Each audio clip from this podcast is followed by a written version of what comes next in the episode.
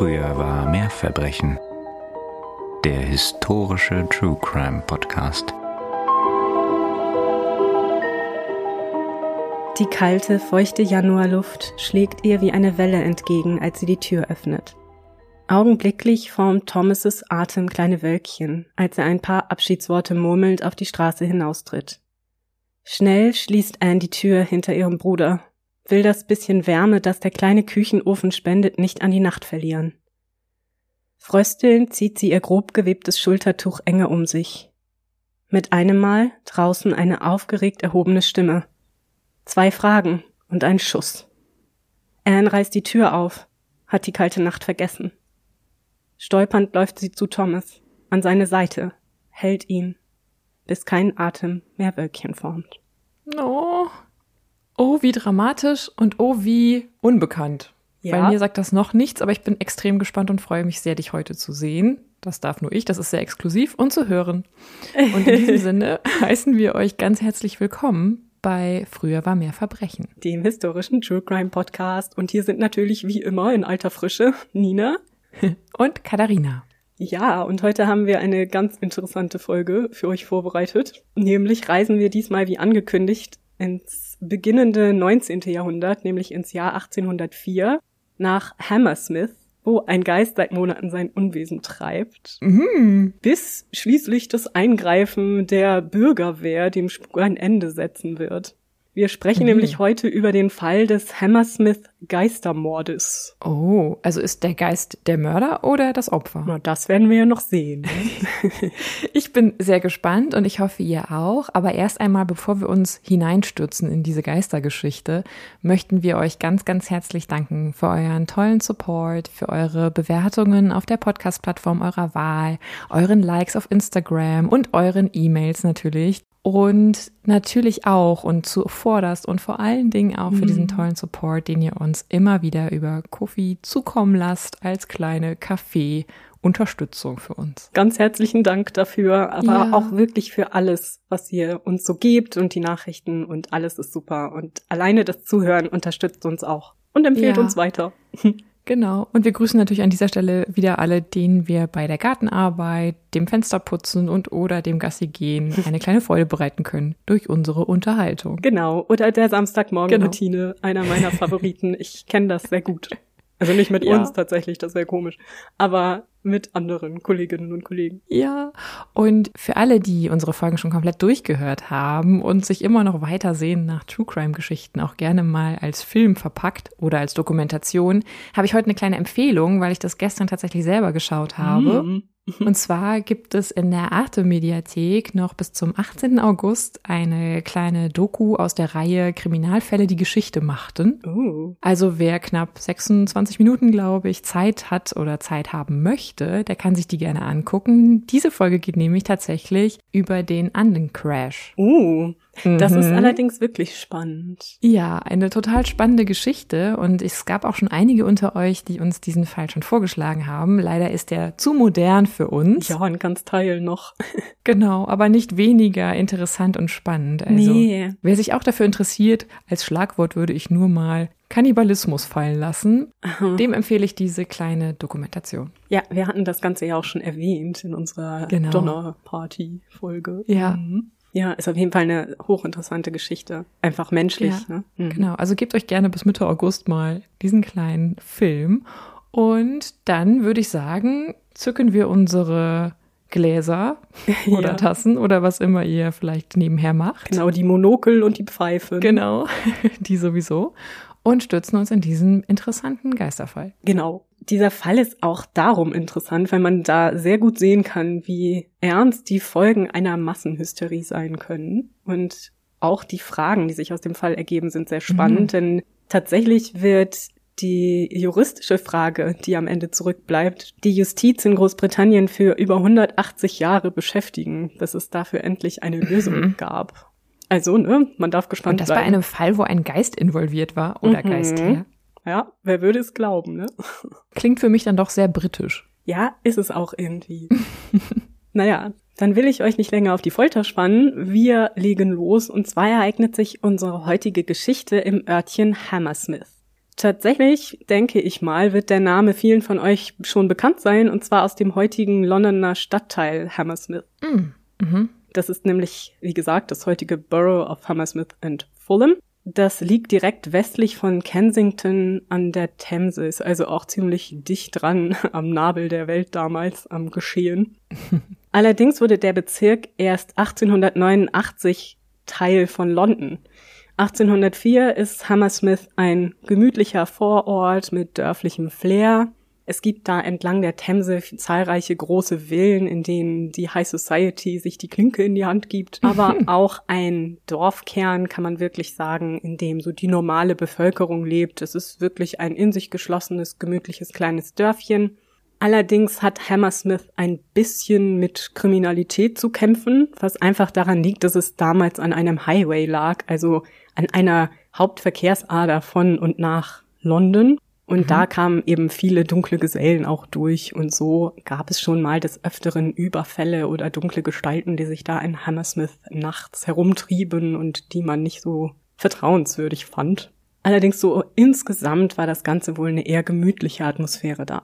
Dort in Hammersmith steht in der Black Lion Lane das Black Lion Inn, das auch tatsächlich heute noch in dem Bezirk zu sehen ist. Und am späten Abend des 3. Januar 1804 kommt der 22-jährige Stuckateur Thomas Millwood auf seinem Weg, seine Frau abzuholen, mhm. durch diese Straße. Seine Frau war noch nachts unterwegs, weil sie noch Besorgungen machen wollte und er hatte sich jetzt aufgemacht, sie des Nachts nach Hause zu begleiten, weil er Sorge hatte, dass sie naja, irgendwie unter die Räder kommt da mit diesen Banditen und so weiter. Das ist ja von ihm schon mal sehr galant. Ja, allerdings kam er nicht selbst auf die Idee, muss man da sagen. ich weiß nicht, ob das jetzt so gut ist. Tatsächlich hatte seine Schwester Anne ihn darauf gestupst mit der Nase, denn da kam er tatsächlich gerade her. Er hatte die Stunde zuvor bei seinen Eltern verbracht und die Eltern hatten schon geschlafen und er hatte mit seiner Schwester in der Küche schwatzend die Zeit verbracht und hatte sich jetzt auf die Suche nach seiner Frau gemacht. Es war so gegen 23 Uhr, als Thomas das Haus seiner Eltern verließ und kaum hatte er das Haus verlassen, hörte seine Schwester einen Mann rufen, Wer bist du? Was bist du? Dann ertönt ein Schuss. Thomas Millwood sinkt da nieder und stirbt noch auf der Straße.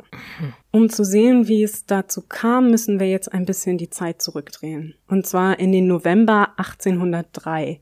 Da begann in Hammersmith eine Serie wirklich gruseliger Ereignisse. Zahlreiche Einwohner des kleinen Städtchens berichteten, dass sie nachts einen Geist gesehen hatten, in den Straßen von Hammersmith auf dem Friedhof und überhaupt sich da herumtreibend. Mhm. Woran identifizierten die ganzen Zeugen, dass es sich hier um einen Geist handelt? Mhm. Die Zeugen sagten aus, der Geist sei sehr groß gewesen, er sei in weiße Tücher gehüllt gewesen, also das klassische mhm. Gespenst, wie wir es uns vielleicht mhm. vorstellen. In manchen Erzählungen hatte diese Erscheinung auch Hörner und wahlweise war sie auch in Kalbsleder gehüllt statt der weißen Laken. Uh Sogar die Begegnung mit einem kopflosen Pferd wird berichtet. Also dieser Geist hatte wohl verschiedene Formen angenommen. Also dieser Geist hat offensichtlich eine Reihe an Kostümen, ja, aber was genau. mich ja für ihn freut, das ist ja toll, immer so eine Auswahl zu haben, aber so ein bisschen beschleicht mich hier schon ein gewisser Verdacht. Ja, also, ne, ein Schelm, wer Böses dabei denkt. Jedenfalls wurde der Geist dabei beobachtet, wie er nachts durch die Straßen schlich, und es sah beinahe so aus, als hielte er nach Opfern Ausschau. In manchen Fällen hat er wohl auch Menschen angegriffen. So haben wir zum Beispiel überliefert den Bericht eines gewissen Thomas Groom. Das war ein Diener eines Braumeisters da in Hammersmith. Und der war des Nachts unterwegs gewesen, ging über den Friedhof zusammen mit noch einem anderen Bediensteten dieses Braumeisters und da geschah ihm folgende Geschichte. Ich zitiere.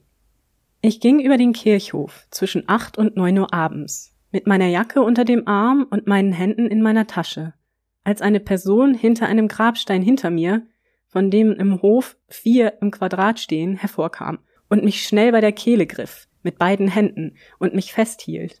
Der Bedienstete, der mich begleitete und der schon vorausgegangen war, fragte, meinen Kampf hörend, was vor sich ging. Dann drehte, was immer es war, mich herum, und ich sah nichts. Ich tat mit der Faust einen kleinen Stoß und fühlte etwas Weiches, wie ein Mantel. Also man sieht schon, ne, da ist ein mhm. physischer Angriff passiert. Übrigens war es natürlich stockdunkel auf diesem Friedhof. Ne? Mhm. Muss man mhm. vielleicht wieder hier sich in Erinnerung rufen, denn das Ganze war ja nicht ausgeleuchtet, schon gar nicht 1804. Ja. Da war man noch weit entfernt von Gasbeleuchtung schon erst recht auf Friedhöfen. Ich wollte gerade sagen, also es ist wahrscheinlich der letzte Ort, den man dann beleuchten würde im Zweifelsfall. Ganz genau, ja. Neben dieser Geschichte kursieren auch noch andere in der Presse, die diesen Fall natürlich begeistert aufgreift, denn so ein aggressiver Geist macht schon gutes Material für Nachrichten. Mhm. Bis nach Ipswich hoch berichtet die Presse täglich von neuen Geistererscheinungen und neuen Angriffen des Geistes von Hammersmith. Zum Beispiel habe der Geist auch eine Kutsche überfallen. Und dann gibt es noch eine ganz bekannte Geschichte einer schwangeren Frau, die wahlweise alleine oder mit einer Freundin des Nachts auf dem Friedhof unterwegs gewesen sein soll, wo der Geist sie mhm. angegriffen habe und sie um die Mitte gepackt. Und dann habe er sie festgehalten, bis sie einer Ohnmacht anheimgefallen ist. Und je nachdem, ob jetzt die Freundin dabei war oder nicht, wird sie entweder sofort oder erst Stunden später mit der Hilfe von Nachbarn nach Hause gebracht, wo sie noch immer ohnmächtig ist und tatsächlich wird sie auch nie wieder aufwachen. Also diese Frau ist dann gestorben durch Was? diesen Angriff des Geistes, ja. Ach, Tatsächlich ist es aber so, dass diese Geschichten schon 1804 widerlegt wurden. Ah. Die Kutschengeschichte ist zum Beispiel komplett von Reportern erfunden worden, hat also nie stattgefunden in irgendeiner Form. Und die Dame war in Wirklichkeit mit einem Betrunkenen aneinander geraten. Es gab da wohl eine handgreifliche Auseinandersetzung, mm. aber sie war wohl danach völlig unversehrt. Also da ist nichts weiter passiert, außer mhm. jede Menge Ärgernis, würde ich sagen. Ja. Aber man kann hier schon ganz gut sehen, wie die Geschichte um den Geist so ein Eigenleben entwickelte mit der Zeit, ne? Ja. Und diese ganzen Geschichten und diese Nacherzählung durch die Einwohner da in Hammersmith führte zu einer stets steigenden Hysterie in dem kleinen Ort. Das heißt, plötzlich sah jeder diesen Geist irgendwo hinter irgendwelchen Ecken und jedes Geräusch, das man hörte, wurde so interpretiert und jeder Mensch, den man irgendwie des Nachts sah, wurde für den Geist gehalten. Also es war eine unglaubliche Angst, die in diesem kleinen Ort um sich griff. Deswegen steigen jetzt die Berichte über die Geistersichtungen auch immer weiter an, während sich das Jahr 1803 dem Ende zuneigt. Im Dezember bildet sich dann aus jungen Männern von Hammersmith eine Bürgerwehr, die sich nachts auf die Lauer legt, um den Geist zu fangen und also die Hammersmith Ghost Hunters. Die Hammersmith Ghost Hunters, ganz genau. Oder Ghostbusters, ja. Genau, und das hatte nämlich den Hintergrund, dass es in Hammersmith keine Polizei gab. Und so mhm. übernahm man das quasi selber und ging jetzt selber Patrouille. Man hatte auch eine Erklärung mittlerweile für das Geschehen, nämlich sei der Geist die Seele eines Selbstmörders, Zitat, der einige Zeit zuvor in Hammersmith bestattet worden war. Und jetzt sind sich die Quellen nicht ganz einig. Ich glaube, man kann das heute auch nicht mehr so richtig nachvollziehen. Aber bei diesem Geist, also diesem Selbstmörder, wie gesagt, Zitat, handelte es sich entweder um einen Menschen, der sich eben selbst das Leben genommen hatte und dann auf einem Friedhof bestattet worden war, was zur damaligen Zeit ja nun überhaupt nicht ging, denn Selbsttötung war mhm. eine Sünde und dann konnte man nicht in geheiligter Erde bestattet werden und dieser Frevel gegen Gott führte dann dazu, dass die Seele rastlos auf der Erde wandeln musste. Das ist die eine Erklärung. Ich finde aber die andere noch ein bisschen wahrscheinlicher. Und zwar handelt es sich demnach um den Geist eines gewissen Thomas Flynn. Flynn war irischer Einwanderer gewesen und hatte 1799 eine junge Frau aus Hammersmith geehelicht. Aber die Ehe war wohl schon von Anfang an alles andere als rosig gewesen. Schon nach kurzer Zeit beklagte sie häusliche Gewalt, also wirklich schlimme körperliche mhm. Gewalt gegen sie. Sie beklagte sich auch bei offiziellen Stellen, verließ ihn, kehrte wieder zu ihm zurück. So eine On-and-Off-Geschichte. Schließlich hält sie es aber nicht mehr aus und verlässt ihn endgültig und geht zurück zu ihren Eltern. Jetzt kann er das aber nicht akzeptieren. Er verfolgt sie, er bedroht sie und ihre Familie an Leib und Leben. Und am 2. August des Jahres 1800 dringt Flynn dann in das Haus seiner Schwiegerfamilie ein, schlägt seine Frau mehrmals mit einem Schürhaken auf den Kopf, bis mhm. sie zu Boden sinkt und er glaubt, sie ist tot. Und er flieht dann in die Nacht und tötet sich schließlich selbst mit einem Rasiermesser. indem er sich die Kehle durchschneidet. Uh. Flynn wurde unter einer Wegkreuzung begraben, was tatsächlich auch das übliche Vorgehen dafür war, wenn jemand sich selbst das Leben genommen hatte, wurde man unter okay. Wegkreuzungen begraben. Das war symbolisch zu verstehen, damit der Geist quasi verwirrt ist und nicht weiß, in welche Richtung er gehen soll und so nicht wieder zurückkommen kann, um die Lebenden heimzusuchen. Das war die Idee. Eine interessante Vorstellung. Ja. Ja. Also ich meine, natürlich gibt es auch dafür verschiedene Interpretationsansätze, aber jedenfalls war das eigentlich das übliche Vorgehen. Und wenn ich hier übliches Vorgehen sage, dann meine ich das im weitesten Sinne, denn um 1800 herum war das eigentlich schon so ein bisschen am Abklingen. Mhm. Die Bestattung von Menschen, die sich selbst getötet hatten, unter Wegkreuzung, beziehungsweise dass diese eben nicht auf dem Friedhof bestattet werden durften, war eigentlich da schon ziemlich altmodisch. Also es war wohl schon so, dass diese Menschen jetzt auch auf Friedhöfen bestattet werden durften und eigentlich war die Behandlung von Flynn eher ungewöhnlich.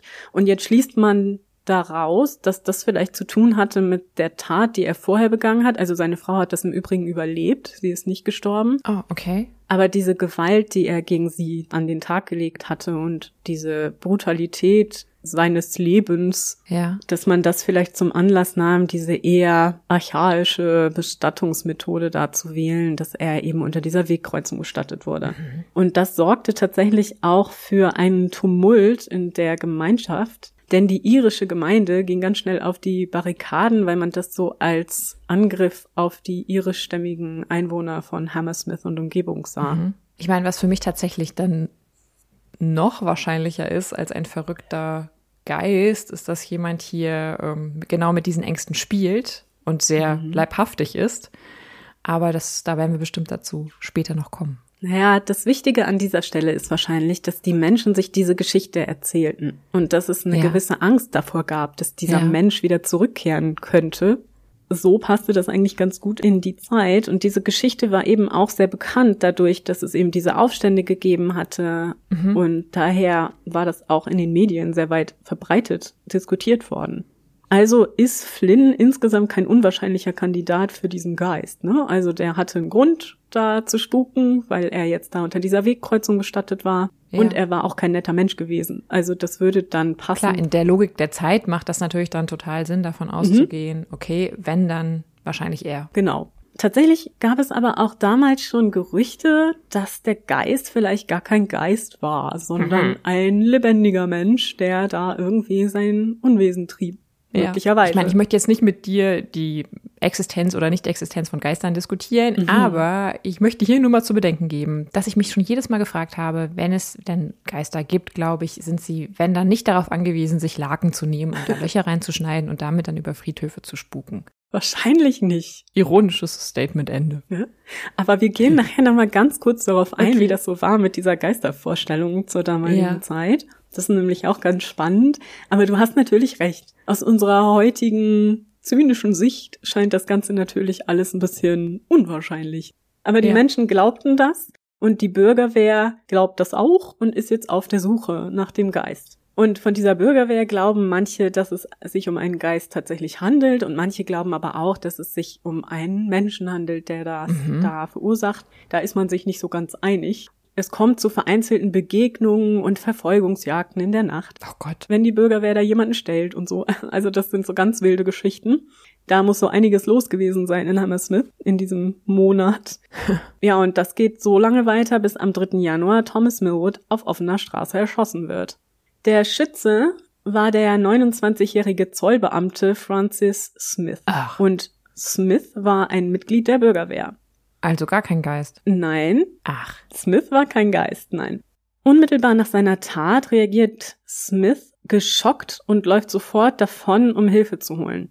Es war nämlich so, dass Thomas Millwood ja Stuckateur war und ah. als solches trug er weiße Arbeitskleidung. Genau genommen eine weiße Jacke, eine weiße Hose und eine weiße Schürze.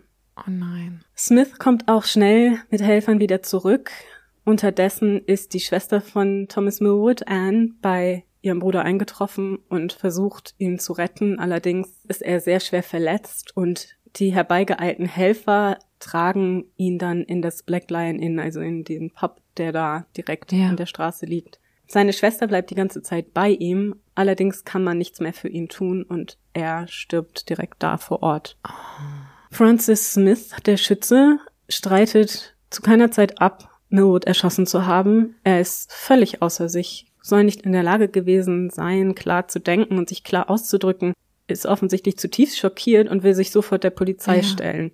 Er besteht darauf, dass er fest geglaubt habe, dass er auf den Geist schießt Ja. und dass er sich nur verteidigen wollte. Oh, was eine tragische Verwechslung. Ganz genau. Oh. Und an dieser Stelle wollte ich kurz auf das Konzept von Geistern eingehen, Ja. wie es sich so im Volksglauben niederschlägt.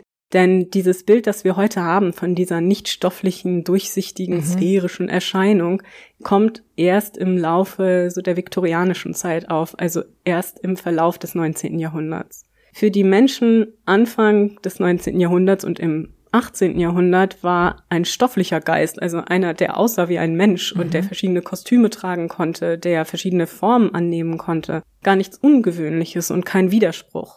Also ein Geist konnte durchaus aussehen wie du und ich. Deswegen ist es auch so schwer, in diesem Fall das Ganze zu beurteilen mit unserer heutigen Sicht. Ne?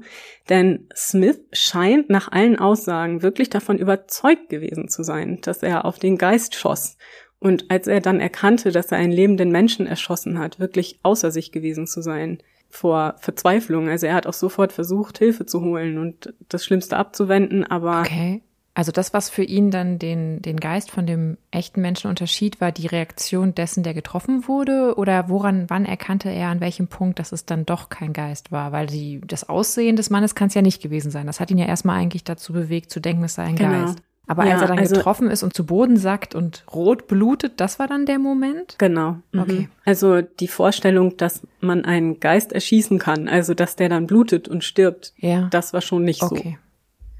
Also er war sich schon im Klaren darüber, in diesem Moment einen Menschen getötet zu haben. Nur sagte er, dass er sich darüber nicht im Klaren war, als er schoss.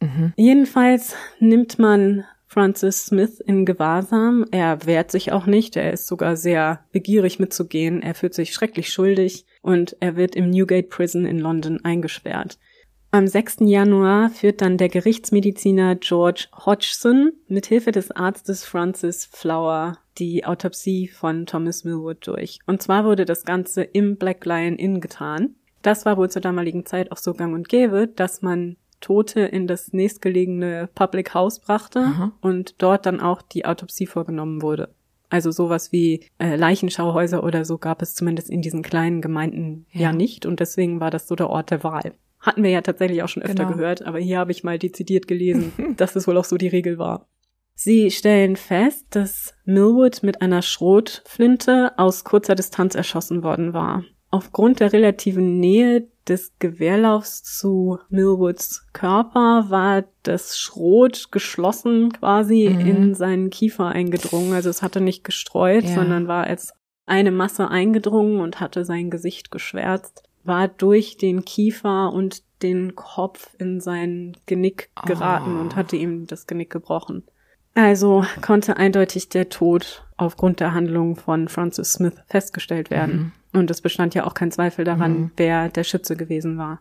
Und so kommt es dann auch am 11. Januar 1804 bereits zur Verhandlung gegen Francis Smith im Old Bailey in London, Hm. wo er des Mordes an Thomas Millwood angeklagt wird.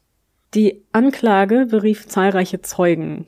Darunter waren auch alle Ersthelfer und auch Anne Millwood, also Thomas' Schwester, die von dem letzten Abend mit Thomas erzählte und davon, wie sie die Worte gehört hatte. Du, wer bist du? Was bist du? Ich werde dich erschießen. Und zwar sagte sie aus, sie habe diese Worte gehört, während der Schuss abgegeben wurde. Oh. Das Ganze war so dicht vor ihrem Fenster geschehen, dass sie das Ganze tatsächlich aus nächster Nähe mit anhören und schließlich Oh auch mit ansehen konnte. Wie die anderen Zeugen sagte aber auch sie aus, sie habe zuvor viel Gerede über den Geist gehört und habe auch selber Angst gehabt. Und auch Thomas sei sich dessen bewusst gewesen. Ja. Das ist natürlich dann eine totale Häufung von tragischen Momenten, weil natürlich wäre es besser gewesen, der Täter hätte gewartet, bis ihm das Gegenüber antworten kann, dass er Stuckateur ist und deswegen hier rumläuft und bei seiner Richtig. Schwester war und überhaupt und weiß trägt. Und auf der anderen Seite wäre es natürlich wahrscheinlich vorteilhaft gewesen, dass erstens das Opfer nachts nicht noch mhm. unterwegs ist, zweitens nicht weiß trägt, sondern vielleicht sich ja. einen Mantel überwirft, obwohl ich verstehen kann, er wollte dann wahrscheinlich nicht, dass irgendwas dreckig wird, deswegen trägt man sowas ja dann nicht drüber. Aber natürlich war das am Ende mhm. nicht die Schuld des Opfers, dort erschossen zu werden. Es ist nur die tragische Häufung von verschiedenen Momenten, die dann zu der Tat geführt haben. Ja, richtig. Es ist wirklich in dem Fall so eine ganz unglückliche Verkettung von ja. Umständen. Und wir kommen auch gleich noch zu dem Aspekt, was du gerade sagtest, ne, dass er vielleicht nicht hätte da in weiß gekleidet durch die Nacht laufen sollen, also ohne jetzt hier das Opfer irgendeiner Schuld anklagen Nein, zu wollen. Nein, klar, aber zu einer Zeit, wo er wusste, dass die Leute besonders aufmerksam sind und es mhm. eine Nachbarschaftswacht gibt. Ja, ja, genau. Und wie die Zeugen sagt natürlich auch der Angeklagte Smith nochmals aus, dass er von dieser Geistergeschichte überzeugt gewesen war und dass er Thomas auf jeden Fall für den Geist gehalten habe. Er sagt, er habe nie ihm oder irgendeinem Menschen schaden wollen. Und er ist wirklich außer sich vor Scham und mhm. Reue. Also das ist auch wirklich sehr mitreißend da beschrieben in dieser Mitschrift der mhm. Verhandlung. 14 Zeugen werden für die Verteidigung gehört, von denen alleine zwölf Charakterzeugen waren, die über den guten Charakter und die edlen Absichten von Francis Smith berichteten. Also, dass er ein sehr sanfter Mensch gewesen sei und kein aggressiver Typ. Die anderen beiden Zeugen waren unter anderem Millwoods eigene Schwiegermutter, die hier für die Verteidigung aussagte.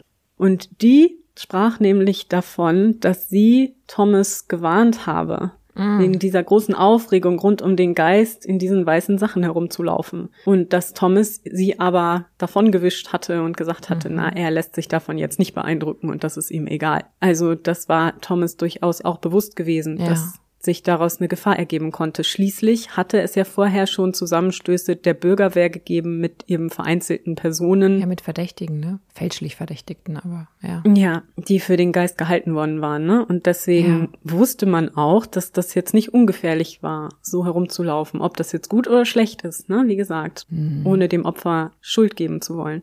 Und auch Thomas Groom sagte aus, nämlich der junge Mann, von dem wir vorhin das Zitat gehört haben, ja. wie er auf dem Friedhof angegriffen worden war und unterstrich nochmal, wie real diese Angst vor dem Geist war und wie echt ihm diese Erfahrung vorgekommen war. Ja. Es spielt ja auch im Grunde keine Rolle, ob sie Angst vor einem Geist hatten oder ob sie Angst vor einem Räuber hatten, der zum Beispiel eine bestimmte Art von Kleidung trägt und dann läuft ihnen jemand entgegen, der genau diese Art von Kleidung trägt. Mhm. Es gibt ein Missverständnis, es gibt eine tragische Verwechslung und es wird geschossen und hinter stellt sich raus, das war gar nicht der Mann, den sie eigentlich gesucht oder vermutet hatten. Also ich finde, eigentlich spielt es ja, keine genau. Rolle, ob sie jetzt einen Geist vermutet haben oder Person X oder ein besonderes Tier und das ist einfach im Grunde eine Verwechslung. Ja, das stimmt, ganz genau. Und in diesem Fall, da es sich ja um einen Geist gehandelt haben ja. sollte, ging Francis Smith, zumindest nach seiner eigenen Aussage, davon aus, dass er dieses Wesen nicht töten konnte. Er hat also okay. nicht in einer Tötungsabsicht gehandelt. Ja. Nach seiner eigenen Aussage. Ja. Schwierig. Mhm. Also sagen wir so, für ihn oder für seine Angst spricht ja schon, dass er sehr schnell geschossen hat, nachdem er mhm. die Gestalt angesprochen hat. Es wäre ja wahrscheinlich besser ausgegangen, das Ganze, wenn er sich ein bisschen Zeit damit gelassen hätte und sein Gegenüber ja. noch hätte antworten lassen. Der hätte dann wahrscheinlich gesagt, dass er Stuckateur ist und hier gerade auf dem Weg nach Hause von seiner Schwester. Und damit wäre die Chose mhm. dann wahrscheinlich auch gegessen gewesen.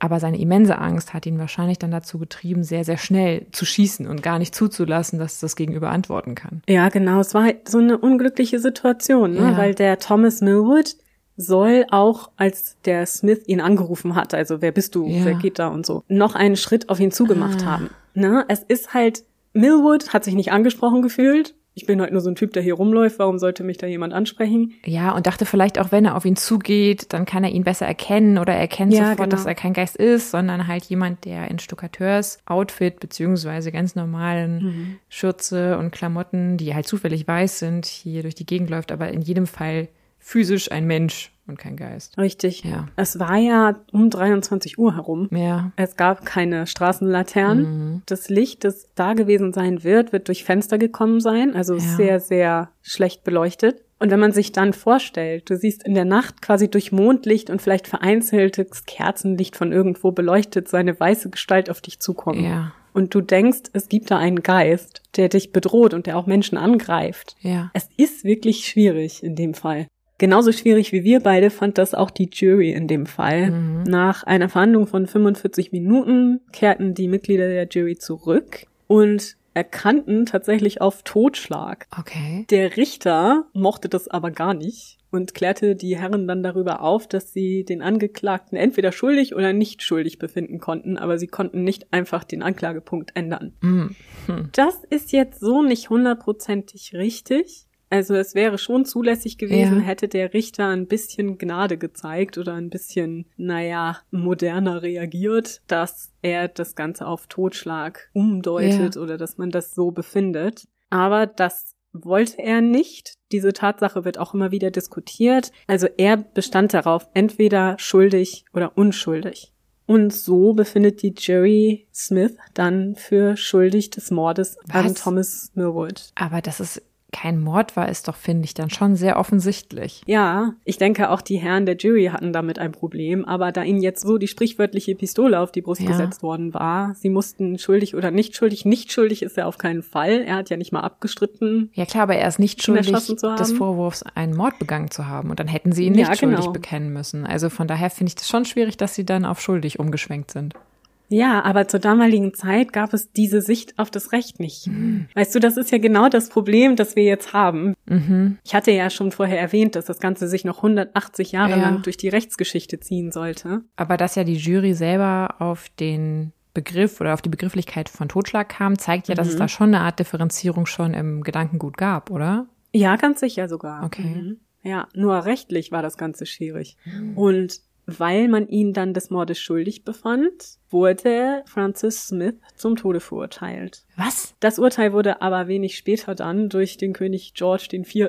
umgewandelt zu einem Jahr Gefängnis. Ja, danke. Ja, ja. Denn die Bevölkerung hatte wirklich das überhaupt nicht gut aufgenommen und es war ein Aufruhr entstanden, denn es glaubte ihm eigentlich jeder, dass er wirklich in dem Glauben gehandelt hatte, diesen Geist zu erschießen Ja. und eigentlich sich nur verteidigen wollte, beziehungsweise die Menschen in Hammersmith Ja. verteidigen wollte. Und ganz ehrlich, in dieser Zeit, wir haben es zum Beispiel in unserer Jack the Ripper Folge auch ein bisschen ausführlicher diskutiert, gab es in der Form noch nicht die Polizei, wie wir sie heute bei uns oder auch in England kennen.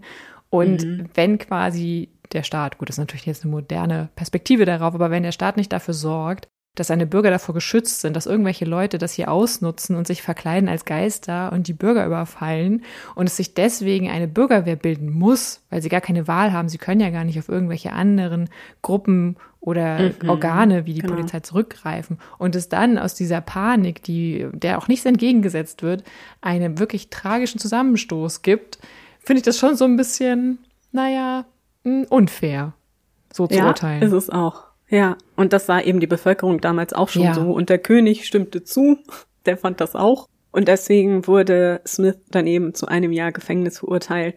Das war auch das Einzige, was er absitzen musste. Also danach Okay. kam er wieder frei. Übrigens war es auch so, dass ein Schuhmacher namens John Graham kurz nach dem Prozess zugab, zumindest für einige der Sichtungen verantwortlich zu sein, zumindest so am Anfang.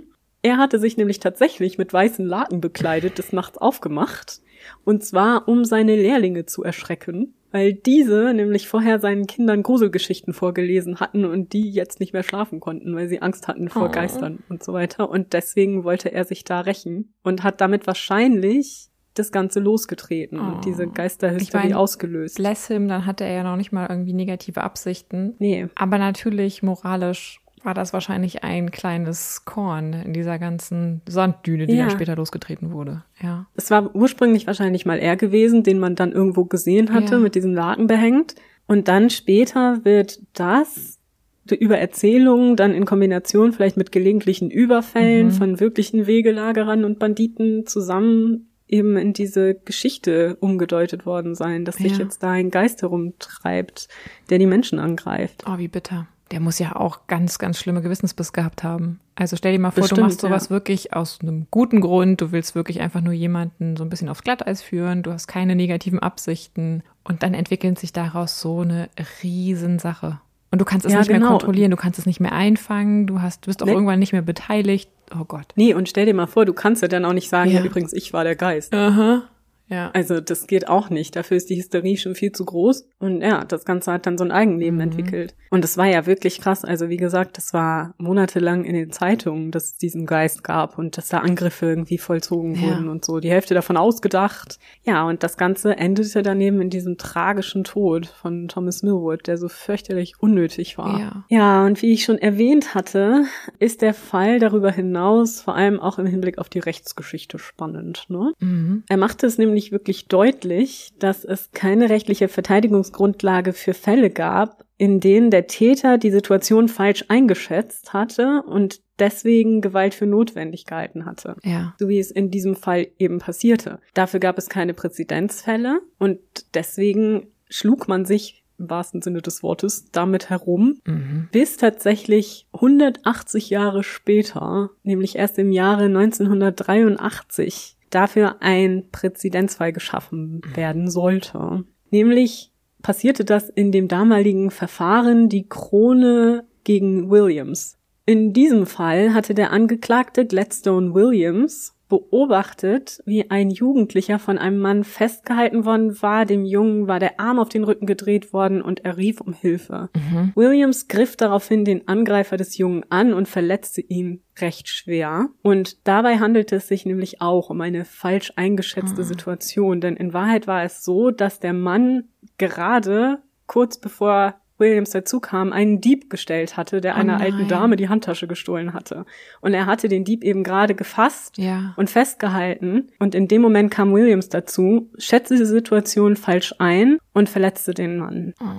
In seiner Verhandlung wurde Williams freigesprochen. Und das war die Geburtsstunde des Grundsatzes, keine Schuld ohne Bewusstsein der Schuld. Mhm. Und zwar ist dieser Grundsatz tatsächlich auch im deutschen Strafgesetzbuch vertreten, ja. Mhm. Nämlich, und ich bin keine Juristin, ja, das habe ich mir jetzt selbst so recherchiert, also bitte lasst mich am Leben, aber ich denke, das ist unser deutscher Tatbestandsirrtum. Und das bedeutet, dass du eine Tat begehst und dabei eben die Situation falsch einschätzt. Also du hältst etwas für Notwehr, meinetwegen, das keine Notwehr Ja. ist. Das wäre so ein klassisches Beispiel, aber es könnte auch was anderes sein. Zum Beispiel gab es auf dieser Internetseite, die ich da gefunden hatte, ein sehr schönes Beispiel, wenn man aus einer Kneipe einen Regenschirm mitnimmt in der Meinung, es sei der eigene. Ja. Dann ist das ja auch ein Tatbestandsirrtum, denn man denkt ja nicht, dass man einen Diebstahl begeht, obwohl man gerade einen Diebstahl begeht. Genau. Aber natürlich ist immer im Nachhinein schwierig zu beurteilen, ob das stimmt, dass es ein Missverständnis war. Richtig. Weil das kann dann natürlich jeder behaupten. Ne? Ja, genau. Und das ist ja auch die spannende Frage daran. Ne? Ja. Also ich meine, ich glaube ihm auch, also jetzt Smith in Ja. unserem Geisterfall, aber es öffnet natürlich so ein bisschen Tür und Tor für solcherlei Verteidigungsgrundlagen. Ne? Zum Beispiel habe ich auch gelesen, und das ist natürlich hochkritisch, dass gerade mit diesem Tatbestandsirrtum auch oft solche Vergewaltigungsfälle einhergehen. Ne? Mhm. Dass oft Männer, also ich will die auch nicht diskriminieren, aber es sind eben oft Männer, die behaupten, sie hätten nicht gewusst, dass es sie nicht jetzt gerade die Frau vergewaltigen. ja. Also sie haben irgendwie vermutet, dass die Frau das auch will. Ja. Da wird's dann schwierig. Ja, ja, klar. Es ist halt, es ist halt wirklich schwierig dann zu beurteilen, stimmt das, ne? Stimmt die Aussage? Oder Genau. nutzt jemand das aus, diese Möglichkeit, um ein Verbrechen zu Mhm. begehen, wohl wissentlich, dass er ein Verbrechen begeht, um hinterher zu sagen, ja, nee, ich wusste das nicht. Und das, finde Nee, ich, wird dann genau. ja immer in der Beweisführung extrem schwierig. Wie beweist du einen Gedankengang? Ne? Also im Zweifelsfall, richtig. im, im besten Fall hast du E-Mails, die vielleicht nahelegen, dass die Person ganz klar weiß oder wusste, was sie tat oder nicht tat. Aber das hast du ja nicht immer. Und wie dann beurteilen, ne? Nee, richtig. Und auch im Fall von Thomas Millwood. Hm. Es gab ja unter der Bürgerwehr auch Leute, die davon ausgingen, dass es sich um einen Menschen handelte. Ja. Und man muss sich natürlich auch fragen, zumindest aus heutiger Sicht, das habe ich auch mehrfach gelesen, ist eine berechtigte Frage, wer bringt ein Gewehr mit zur Geisterjagd? Mhm. Aber wir hatten ja schon darüber gesprochen, dass Geister damals tatsächlich auch stofflich sein konnten. Von Ja. daher widerspricht das für mich dem jetzt nicht unbedingt.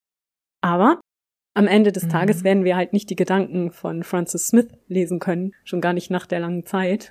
Ja. Aber ja, also es ist eine ganz spannende Geschichte, ne? Und ich finde, dass das auch grundsätzlich einfach Fragen aufwirft, wenn es um solcherlei Fälle und Vorgänge geht, Ja. insgesamt. Total. Ich hoffe nur natürlich jetzt im Nachhinein quasi so die Moral der Geschichte nicht, dass Herr Millwood im Nachhinein heutzutage noch in Hammersmith spuken soll. Das wäre dann eine ziemlich interessante Wendung. Nein, tatsächlich nicht. Thomas Okay. Millwood, aber 20 Jahre später tauchte tatsächlich der Hammersmith Ghost angeblich wieder auf. Also Ach, Geister tötet man nicht so leicht. nein. Ja. Eine ganz interessante Wendung wäre es natürlich, wenn es wirklich einen Geist gegeben hätte zu der Zeit, der im Nachhinein dann gedacht hat, so, ey Leute, echt jetzt? Äh, ich meine, naja, beweisen Wissen werden wir es nicht, nicht, ne? Nein.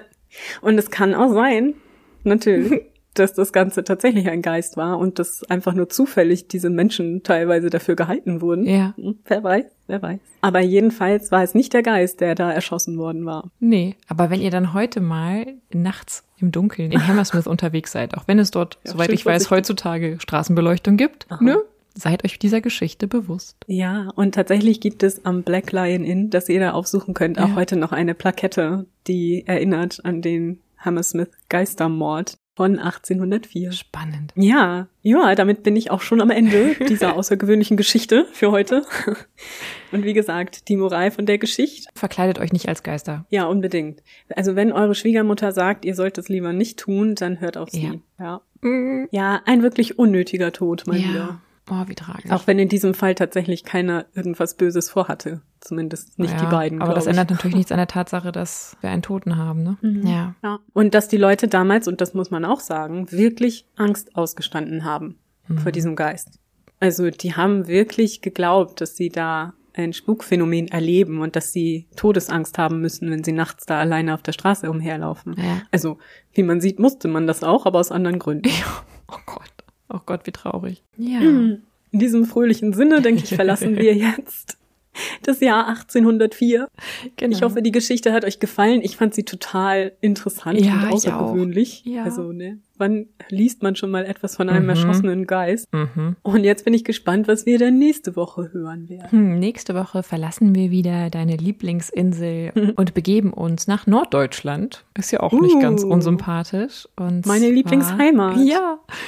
Und zwar in die Jahre 1898 und 1901 bis 6, also einige Jahre am Anfang des 20. Jahrhunderts. Ist, der ganze Fall wird auch noch ein bisschen weiterreichen. Es gibt auch einen kleinen Rechercheirrtum, der sich hier dann im Nachhinein ereignete. Und ähm, ja, bin gespannt, ob ihr schon mal davon gehört habt. Ja, ich bin auch gespannt. Hm. Ich glaube, ich habe davon noch nie gehört. Das wird wieder beschämend für mich. Nein, nein.